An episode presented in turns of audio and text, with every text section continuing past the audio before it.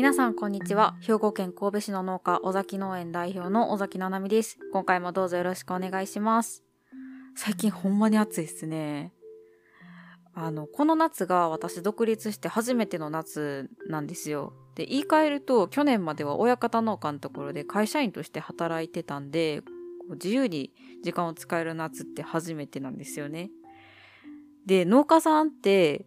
結構夏は朝と夕方働いて、お昼間は家で過ごしてるっていう人も多いと思うんですけど、去年まではお昼もずっとこう会社で働いてたんで、こう憧れてたんですよ。お昼の一時帰宅。最近は早朝からお昼まで働いて、で、そこから一回帰って、シャワー浴びて、ご飯食べて、お昼にして、もう一回夕方畑に行くスタイルにしてるんですけど、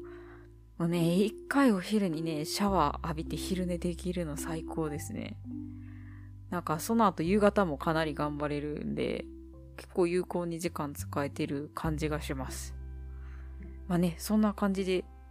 夏は厳しいんですけど、こう、新鮮な気持ちで5年目の夏を過ごしております。さて、そんな夏に食べたい、私が大好きな野菜として、至るところで公言してるあの野菜が届いたのでご紹介していきましょう。第8食目、中谷さんのパプリカ。よくあるあなたの好きな野菜は何ですか？っていう質問ね。私は葉物やとチンゲン菜で火砕類やとパプリカなんですよ。これ農業する前からずっと不動の野菜です。っていうのを今回パプリカを送ってくれた中谷さんにずっとアピールし続けてて、でやっとやっとね、あの念願のパプリカを購入することができました。かなりね、絶品やったんで、丁寧に称賛していこうと思います。まず、中谷さんの紹介からいきましょう。中谷さんは勝手にあの、パプリカの先輩ってツイッター始めた頃から一方的に私が懐いてた方なんですけど、というのもですね、私実はいつかパプリカ作りたいなって思いながら、なかなか本格的な栽培に踏み込めずに農業歴5年目に突入してるんですよね。私がパプリカをがっつり栽培するってなったらね、絶対中谷さんに教えを請うっても決めてます。そんな中谷さんなんですけど、岐阜県の高山市でパプリカだけじゃなくて季節野菜も栽培されてます。だいたい2ターンくらい作ってはるみたいです。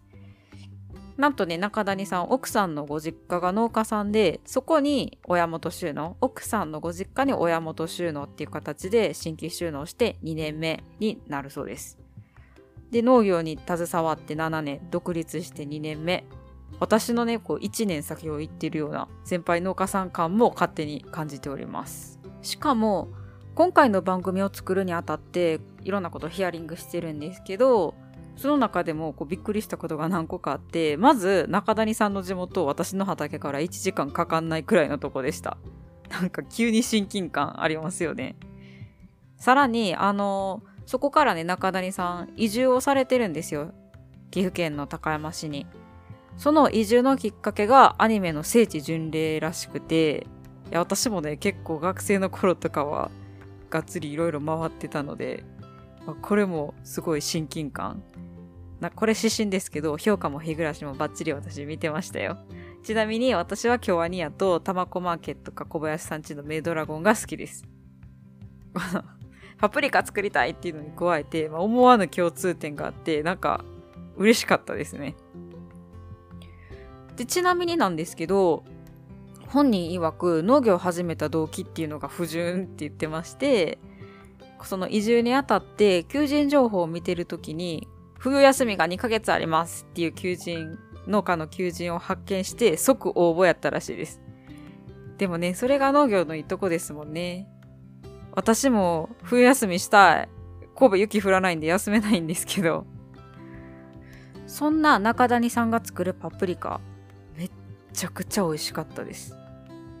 いつもね、あの、インスタもやってはるし、ツイッターにも結構写真載せてくれてて、その写真でね、見るだけでこう、テンション上がるようなツヤツヤのパプリカなんですけど、実際、こう、届いた箱を、まず持った時点でかなりずしっとしてて、さらに、あの、箱を開けてみると、パプリカの香りがふわってすごいしてて、もうほんまに最高でした。届いた瞬間から最高でした。で、早速1個生でスティックにして食べたんですけど、もうね、パキッ、ジュワみたいな感じ。あの、あれよ、もうマジね、パプリカ界のシャウエッセンでしたね。このパリッジュワ感って、普通のパプリカでも、スーパーで買うパプリカでもあるやんって思うかもしれないんですけど、ちょっと段違いですよ。で、これって、まあその国産で取れたてで送ってくれてるからこそなんですよね。どうしても海外から輸入するとタイムラグっていうのが発生してしまうんで、海外産はこう結構早めに取って、でまあ何日かかけて皆さんのお手元に届くっていうのが常識なんですけど、中谷さんのとこではギリギリまで気にならせて成熟させてるんで、旨味とかね、水分量がほんまに段違いで美味しかったです。で、今回は結構な量を買って送っていただいたので、贅沢にいろんな調理法で食べました。その中からね、いくつか紹介していきたいと思います。まあ、生のまま食べるのは今言わずもがな美味しいので、とりあえず今回は置いといて、まあ、調理っていう意味で言うと、まず1個目がごま和え。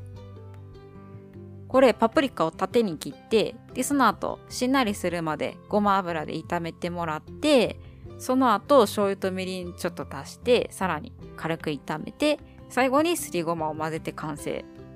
まあ、調理法は定番のごま和えですよね。けど、なかなかパプリカですることってないと思うんですよ。これ、結構美味しいんで、ぜひ皆さんもやってみてください。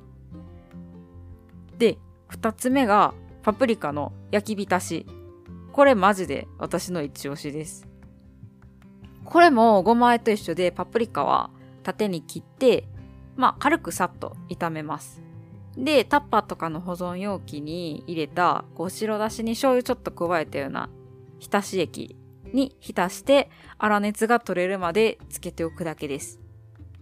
で、さらに冷蔵庫で保存してれば常備菜にもなります。これね、ほんまに美味しくて、まあその、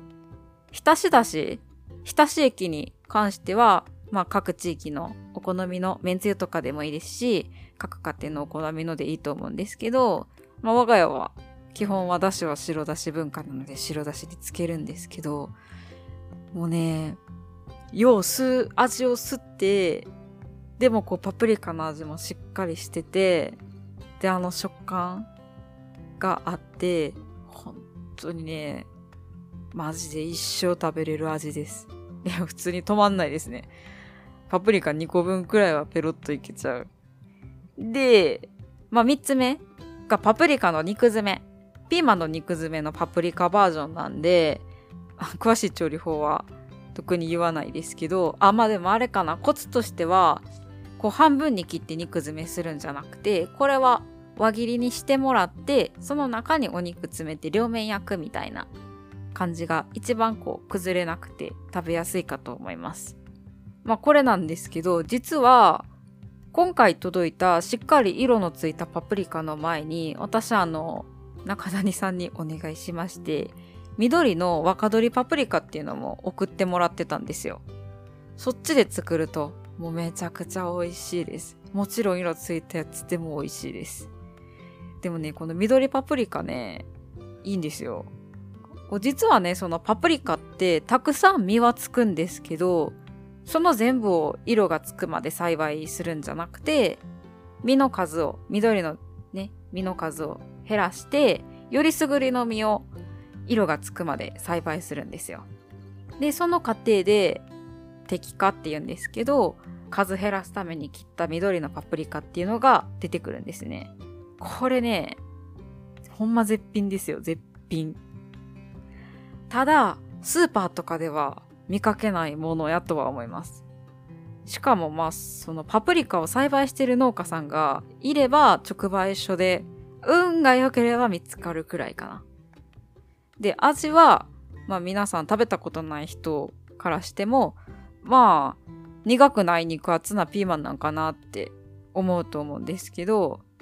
それはね、一言で言っちゃえばそうなんですけど、ピーマンとは別物ですね。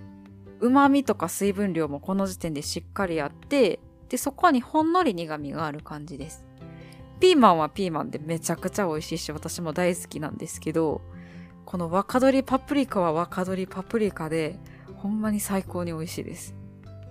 これで作るパプリカの肉詰めは、これも一生食べれる まあもしね、その緑のパプリカっていうのを見かけることがあったら、えー、なんや赤とか黄色じゃないんやって思わずに、ぜひ一回買ってみて調理してみてください。ほんまに美味しいので。多分ね、ちっちゃい子供とかも食べやすいと思います。そんなパプリカ、美味しくて、で、見た目の鮮やかさで食卓を彩ってくれるっていうだけじゃなくて、実は栄養素もめっちゃしっかりあります。パプリカ、何が多く含まれているかっていうと、ビタミン C です。これ、今まで紹介してきた野菜とか柑橘類でも出てきた栄養素。まあ、野菜に多く含まれているような栄養素ですね。でも、このパプリカっていうのは、他の野菜と決定的に違うところがあるんですよ。で、そこ、それは、ビタミン C に加えて、ビタミン P っていうものがパプリカには含まれてます。で、今まで散々ビタミン C って熱に弱いから、まあ、加熱しちゃうと、みたいな話はしてきたんですけど、このビタミン P は、ビタミン C を熱とか酸化から守ってくれるんですよ。なんで、火を通してもビタミン C をしっかり摂取できる。繰り返しにはなるんですけど、ビタミン C っていうのは抗酸化作用があるので、体の老化を防いでくれる。まあ、ちょうどこの時期で言うと、シミが出ないように、出にくいようにするのに、まあ、効果があるのではないかな、と思っております。つまるところ、パプリカっていうのは加熱調理した上でビタミン C を摂取しやすい野菜です。めっちゃいいですよね。他にもね、ベタカロテンとかもいろいろ含まれてます。で、そんなパプリカなんですけど、皆さん気にしたことあるかどうかはちょっとわかんないんですけど、あんまり国産ってスーパーとかで見ないですよね。だいたいオランダ産か韓国産やと思います。なんでかっていうと、日本での栽培方法っていうのがまだ確立されてないからなんですよ。私がなかなかパプリカの本格栽培に踏み切れへんっていうのもこの部分が大きくて、あの、実がついてから色がつくまでの期間が他の野菜に比べて長かったりとか、その間に病気になっちゃったりとかもあるし、で剪定とか摘果作業、見落としていく作業についても、やる作業自体もそもそも多いし、上にセンスも結構必要になってくるんですよね。そんな中、中谷さんは果敢にもパプリカ栽培に取り組んでいるんですよ。マジかっこいいですよね。で、パプリカの栽培についていろいろ伺う中で、あのー、かっこよかったんで、中谷さんの言葉をそのままちょっと引用させてもらいます。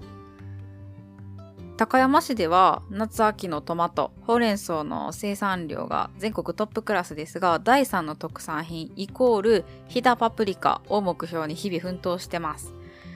じわじわと栽培する農家さんも増えてます。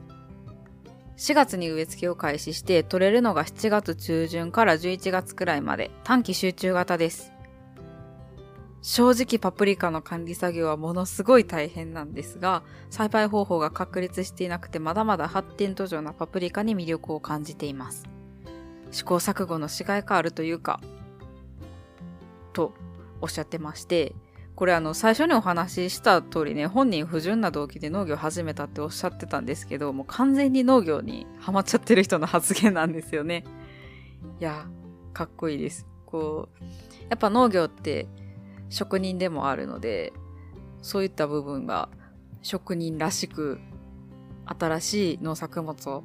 の栽培方法を切り開いていくようなパイオニア感もありますよね。そんな中谷さんのパプリカなんですが、皆さんも購入できます。中谷さんね、ネット販売されてまして、可愛いうさぎのマークが目印です。概要欄にリンク載せておくんで、ぜひホームページ見てみてください。パプリカは7月下旬から10月中旬頃まで受付予定で、もうすぐ甘長唐辛子のパレルモも取れ始めるそうなので、こちらも交互期待。ぜひね、絶品パプリ、絶品パプリカ食べてみてください。いいですか？段ボール開けた時の香りも堪能してくださいね。私はあの香りが大大大好きです。ぜひ皆さんも感動体験してください。では、この辺でと言いたいところですが、最後にちょっと告知させてください。2022年11月1日、東京下北沢ボーナストラックにて、第2回ポッドキャストウィークエンドオータム22に農系ポッドキャスト協同組合の一員として食べる農家、小崎七海も参加します。当日はね、神戸から東京へ行ってブースにも立ちますんで、ぜひ遊びに来てください。現場に来られへんリスナーさんも一緒に楽しんでもらえるような企画もいくつか準備してますので、そちらもご期待ください。詳しくはこの後更新分の特別会でお話しいたします。で、感想等ありましたら、ツイッターハッシュタグ食べる農家、食べるが漢字、農家がひらがなでつぶやいていただくか、概要欄に載せているインスタグラム、ツイッターで DM いただけると励みになります。質問や紹介する農作物のリクエストも受け付けてますので、ぜひ。では、次回もお楽しみに。ごちそうさまでした。次は何を食べようかなバイバイ。